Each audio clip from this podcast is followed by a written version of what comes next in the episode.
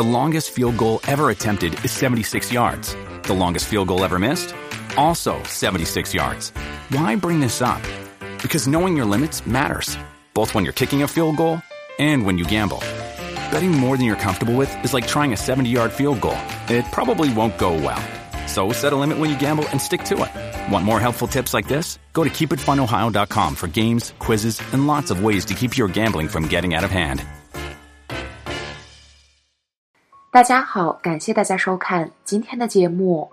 许多师兄学佛，为了精进自己的修行法门，让自己超脱长劫轮回，就会研习心经，照见自己的般若空性。但是也有的人为了自己惑业浅消，心垢荡尽，反迷归悟而研习地藏经。那么到了末法时期，学佛到底该学习哪部经典呢？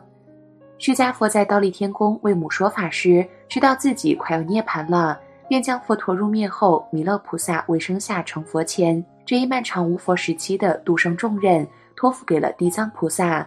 世间有佛法的时间很短，没有佛的时间很长。在这一段黑暗的时代里，地藏菩萨肩负起了救度所有六道众生的重任。他是代理佛，在所有的大菩萨里面，地藏菩萨的身份不一样。地藏经记载，阎浮提众生举止动念，无非是罪，无非是业。一世人身，万劫不复。如果连人天的福报都修不来，更何谈正佛滚涅盘呢？所以莫学愚见，在这个时期学佛增进道业，在心经之外，地藏经是我们更应该实修的般若法门。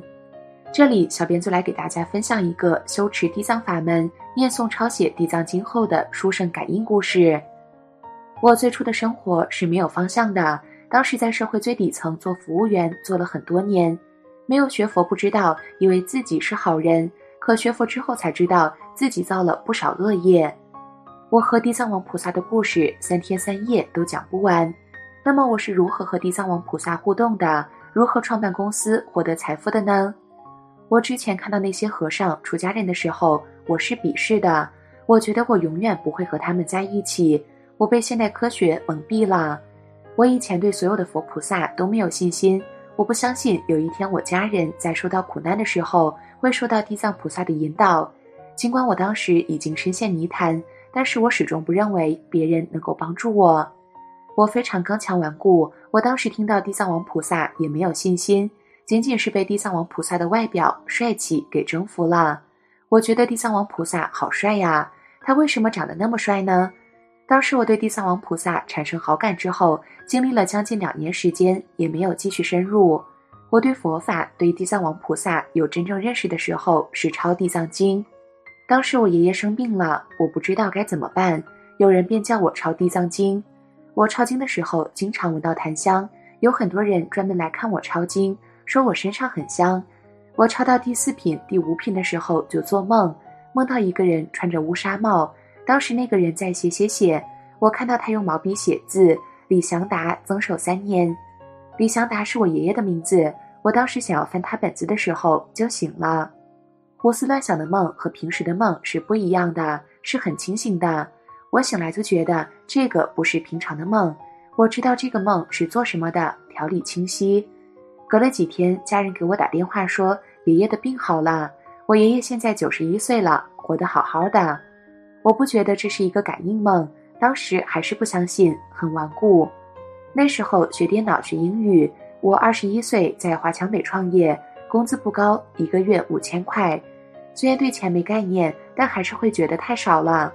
我后来对地藏经感兴趣，发现经常读地藏经的人很帅，我就在想，我这辈子不帅，下辈子一定要很帅。我就开始读地藏经，我读着读着就发现，开始的一个星期。每天可以赚三千到五千，随着地藏经不停念，每天的财富也往上涨，五千、八千、两万、三万。至此，每一天读地藏经成了我的必修课。地藏王菩萨度化众生是很有办法的。虽然我两年前就接触了地藏经，但是一直没有念。但地藏王菩萨似乎知道我需要什么，知道怎么去度化我。我有一天赚了三十万，这一切都是地藏王菩萨的加持。我一直坚持念地藏经有一年，后来被人带到地藏期的道场，对因果、对佛法开始了正确认识，开始发生了很多玄奇的事情。我的很多观念被推毁，发现这个世界背后是有自己的规律的，这个规律并不能被推毁。我发愿一天要坚持一个忏。我当时去安徽姐姐家，她不支持我拜忏，我就自己开房去拜忏，一天都没有停过。这一年我都没有停过，天天念地藏经。地藏经的二十八种利益，除了毕竟成佛没有实现，所有的都实现了。我一天最多是赚三十多万，真正的心想事成。我只要念头一起，明天要个笔记本，要找个客户，自己就找上来了。赚钱很轻松，多的花不完了，不知道怎么花。家里人最怕我进寺庙，进去就把钱花光，经常到处施舍，一进一定要全部舍了。地藏菩萨告诉我。你赚了钱，舍得越多，就能得到越多。地藏菩萨给我的好处是有条件的。之后就去东北看我妈，在东北一个很灵的寺庙捐了地藏殿的柱子，两万块钱。时隔半个月之后，我家的房子就修起来了。我捐了两万，回报是十倍，真的太神奇了！我终于知道发财的道路是什么，一定要学会先舍，财才会来。我成了我家的三财童子，到处散钱。然后资源和钱都会涌向你，这才符合天道。财神最有钱，财神不就最喜欢散财吗？我拜忏一年后，我突然得了三颗金刚舍利子，我觉得这是佛菩萨对我的奖励。地藏王菩萨既会用人，也会奖励人。有一天，我突然发现地藏王菩萨的一个口号要度尽众生。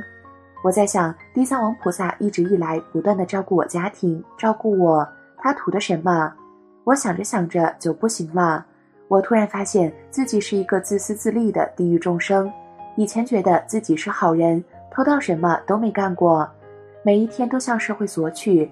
地藏王菩萨把你看成自己的孩子一样，我不但不忏悔，还沾沾自喜。我这样的人在这社会里太多了，该怎么办？这个世间有多少像我一样的众生？地藏王菩萨怎么办啊？我当时就很心痛地藏王菩萨。我说，我一定要想办法让他的愿望快一点实现。我虽然没有本事去度化众生，但我有本事把每一个众生推到你的面前，向你忏悔，皈依你。所以，我以后修行就变了，再不为自己了。这是我的一个转变，因为我自己的需求都已经满足了。从那时开始，地藏王看到你的发心，就会给你创造条件。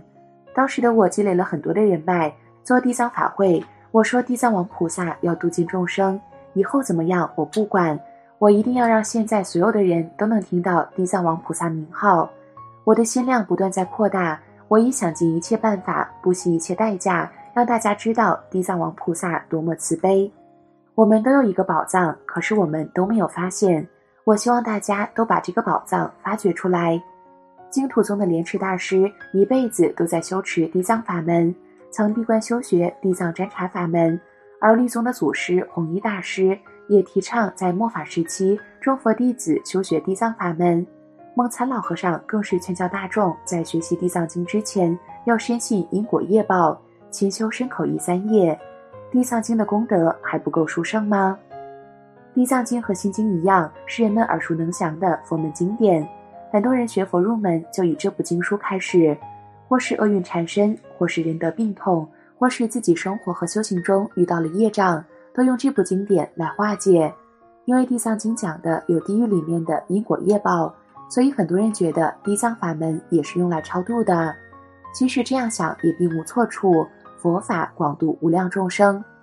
地藏经主要是讲地藏王菩萨如何像南无观世音菩萨那样化身十方世界，垂行法界，济度众生的。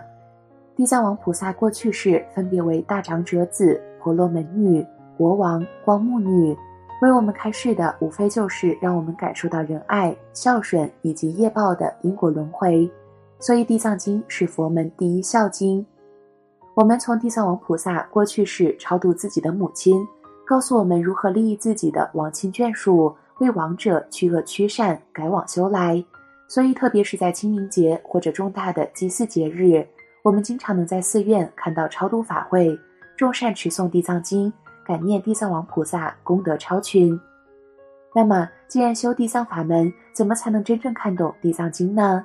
学佛最忌讳的就是模棱两可的学习地藏经，自己似懂非懂，还能长篇大论的为他人讲经，这是罪业。想要真正看懂《地藏经》，就必须学习《占察恶业报经》和《地藏十轮经》，就会了解到地藏法门并非单纯的超度法门，而是无上秘法。所以简单来讲，《地藏经》有两个功效：一超度，二带佛法传给地狱道众生。所以学习《地藏经》，除了要如法如仪之外，重要的还是看自己的内心。很多人都是机械性的去做功课，并没有彻底的发心。该发什么心都不清楚，就开始自以为的入门地藏法门了。学习地藏法门，首先要学会断除自己内心的尘垢和烦恼，这是第一步，也是最漫长的一步。因为能做到这样的境界，对学佛人来说是很不容易的。其次要心生忏悔。我们都知道，现在是末法时期，我们日益便利的生活为我们打开了很多身口意的贪着，让我们在起尘度念中就产生了恶业。所以我们要时时关照自己的内心，虔诚的忏悔。